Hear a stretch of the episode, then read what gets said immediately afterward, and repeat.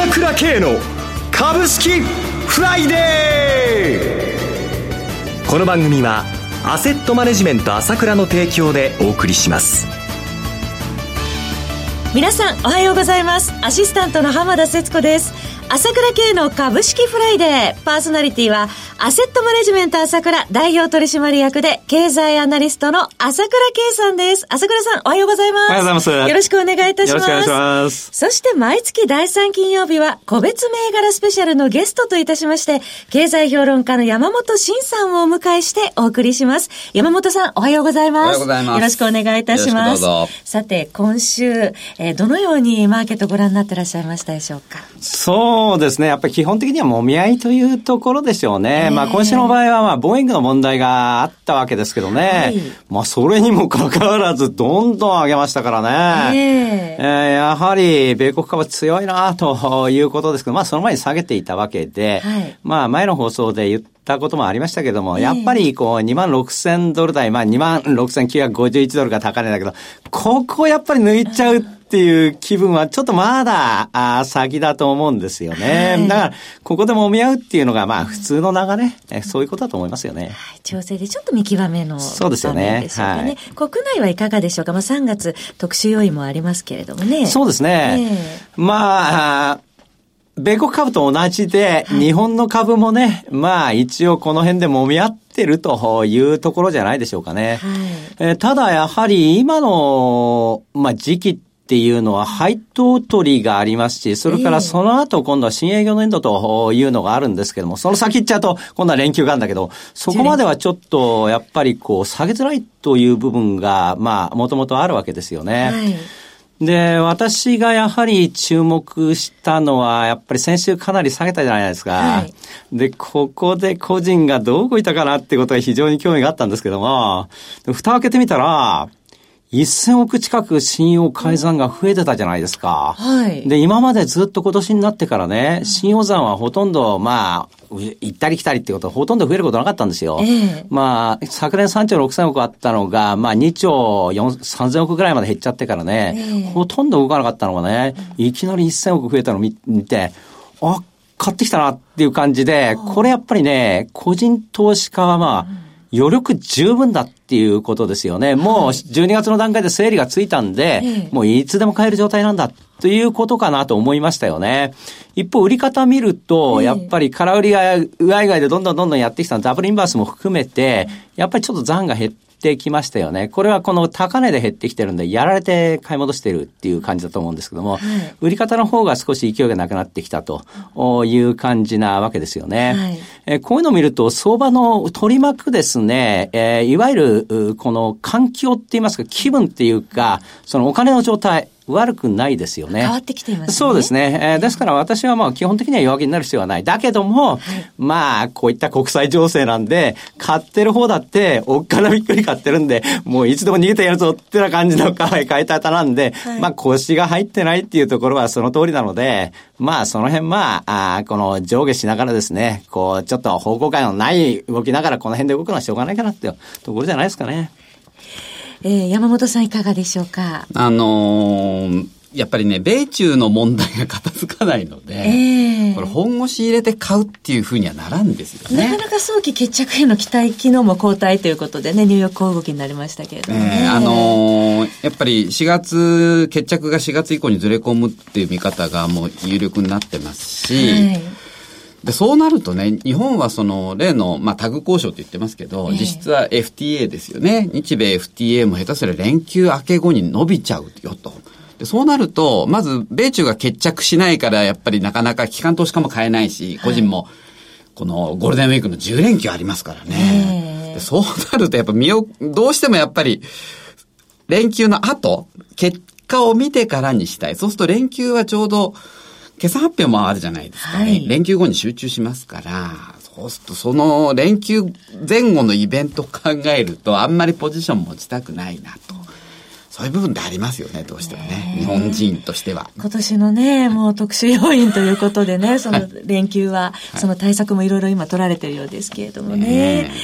さて、朝倉さん、今日はこの株式フライデーもそうですけれども、朝倉レポートの配信があって、YouTube の朝倉系チャンネルもあり、そして明日3月16日は朝倉セミナーということで、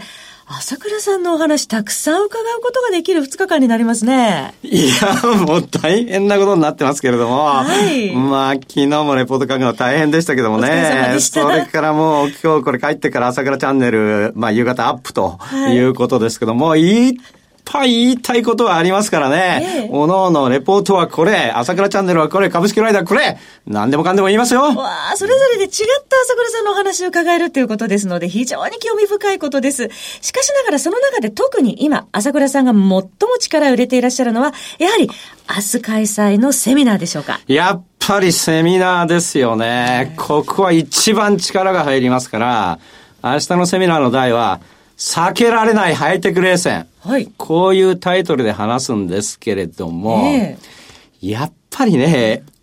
この悲観的なことってあんまりこうメディアで言いづらいんですよ。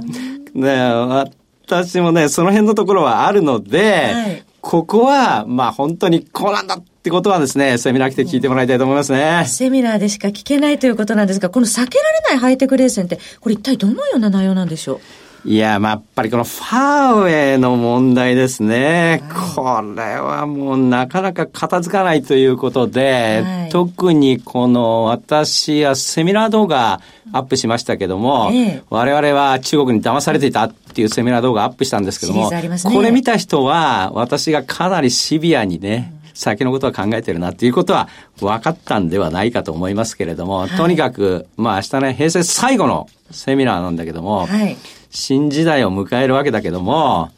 ここはまた全然違った展開になるとは思うんだけども、はい、この平成時代っていうのは海がいろいろ溜まってますからね、その海が新しい時代になって出てくるということで様々なことが出てくるでしょう。その一つとして、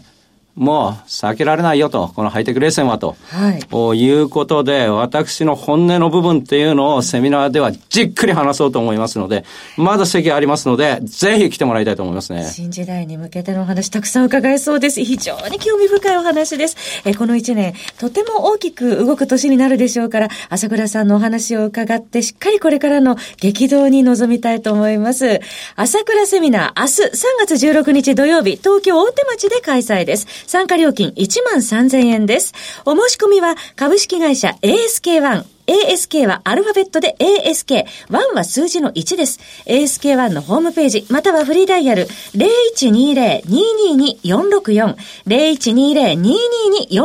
までお問い合わせください。それではお知らせを挟んで山本さんに注目銘柄の解説をいただきます。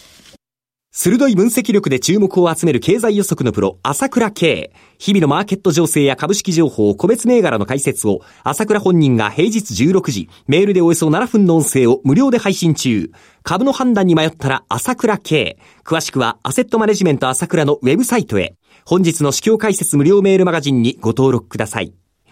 アセットマネジメント朝倉は、証券取引、金銭有価証券の予託、貸付行為は行っておりません。また、情報提供する金融商品のお取引では、相場変動などにより損失を生じる恐れがあります。取引説明書、契約締結前交付書面などを十分にお読みいただき、ご理解の上お取引ください。金融商品仲介業者登録、関東財務局長金中第605号。それでは山本さん注目されている銘柄ここから伺っていきます。よろしくお願いします。今日のテーマは何でしょうか？やっぱり今一番ホットなのが 5G 関連株ですからね。はい、これは世界的な流れなんで、えええー、まあ、なんていうんですかね、今年最大のテーマになるんじゃないですかね。はい。今日もあの日経新聞の、えー、投資情報欄にも載っておりましたけれども、あの、ノルウェーの年金ですとか、欧米ファンドも積極投資しているという話ですね。そうですね。まあ、安立だとか、教育賞だとかね、えー、大株主に登場してきてますから、はい、あの、教育賞なんかは、あの、レオスキャピタルなんかもね、はい、大量保有報告出してましたけど、えー、えー、まあ、この 5G っていうのは、これね、どうしても我々携帯電話で考えがちなんですけどね。はい。まあ、IoT、要するに全てのものがネットにつながるっていう視点で見た方が本当はいいんですよね。で、確かにあの、5G って通信速度が100倍。で、はい、データ容量は1000倍になると言われてまして、これがね、なかなかその、例えば、ガラスを透過できないですとかね、建材透過できないとか、地下ではなかなか繋がらないとか、いろいろ問題まだ抱えてるわけですよ。はい、で、それこれ持ってきてまだ端末が、今サムスンとかファーウェイから発表になってますけど、ファーウェイの折りたたみ端末29万。またお高いですね。サムスン21万ですから。えー、で、それ買ってもね、なかなか、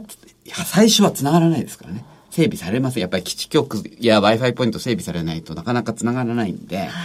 ちょっとね、5G 携帯、今、マスコミ騒いでますけど、えー、そっちよりもむしろインフラ整備の関連銘柄。そっちに焦点を当てた方がいいかなと思いますね。はい。で、えー、さっきの共和伝説、あ、共和エクシじゃないですけど、その辺の、まあ、ライバルのミライトホールディングス。えー、東証一部上場の銘柄コード番号1417、昨日の終値32円安1577円でした。まあこれはあの、今ね、はい、あの、5G が始まると、先ほど言ったようにその情報量が格段に増えますので、はい、今、いわゆるの光ファイバーじゃ足りないんですよ、全然。今でもね、お昼の時間帯とか、夜の時間帯って渋滞して、なかなかその動画のダウンロードとかできないじゃないですか。重い時あります。それが、それが100倍だの1000倍になったら、えーもうとてつもない渋滞ですから、これ相当に不設特に感染ケーブルの敷設が、これから相当重要になってきますから、工事増えますね。通信工事、通信工事の大手ですからね。はい、続いて、送信電気。はい。送信電気コード番号6938、東証一部上場の銘柄で昨日の終値が43円安567円でした。はい。あの、これは日本外資の子会社なんですけど、はい、あの、ノイズ除去フィルターで有名な会社で、はい、直近でストップ高交えて何度も急騰してるんですよね。まあ、急騰したり記録したりしてるんですけど、はい。で、このノイズ除去フィルターっていうのは、その、もちろん、いわゆるスマホにも使いますし、基地局だとか、はい、サーバーなんかも使いますから、はい、これかなりの特需になりそうだぞということですよね。はい、それプラス、まあちょっと最近話題の親子上場っていうこともありまして、えー、人気化しやすいっていうことですね。はい、で続いて、えー、太陽誘電。コード番号6976東証一部上場の銘柄、昨日の終値25円安2063円でした。まあこれも乱高下してますけど、はい、えー、積層セラミックコンデンサー MLCC がもうまだ世界的にすごい需給が逼迫している上に、はい、この会社 MLCC の比率が売り上げ半分あるんですね。相当面白いです。セラミックコンデンサー大手の太陽油田以上3名からご紹介いただきました。5G 関連でした。そろそろお別れのお時間です。今朝はゲストとして経済評論家の山本慎さん。パーソナリティはアセットマネジメント朝倉代表取締役で経済アナリストの朝倉圭さんでした。お二方とも今日もありがとうございました。失礼しました。私朝倉圭が代表を務めます。アセットマネジメント朝倉では SBI 証券楽天証券証券ジャパンウェルスナビの口座開設業も行っています。私どものホームページから証券会社の口座を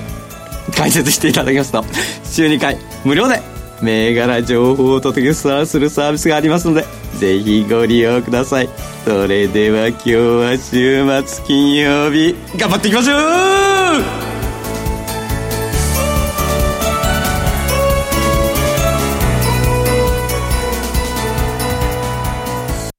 この番組はアセットマネジメント朝倉の提供でお送りしました。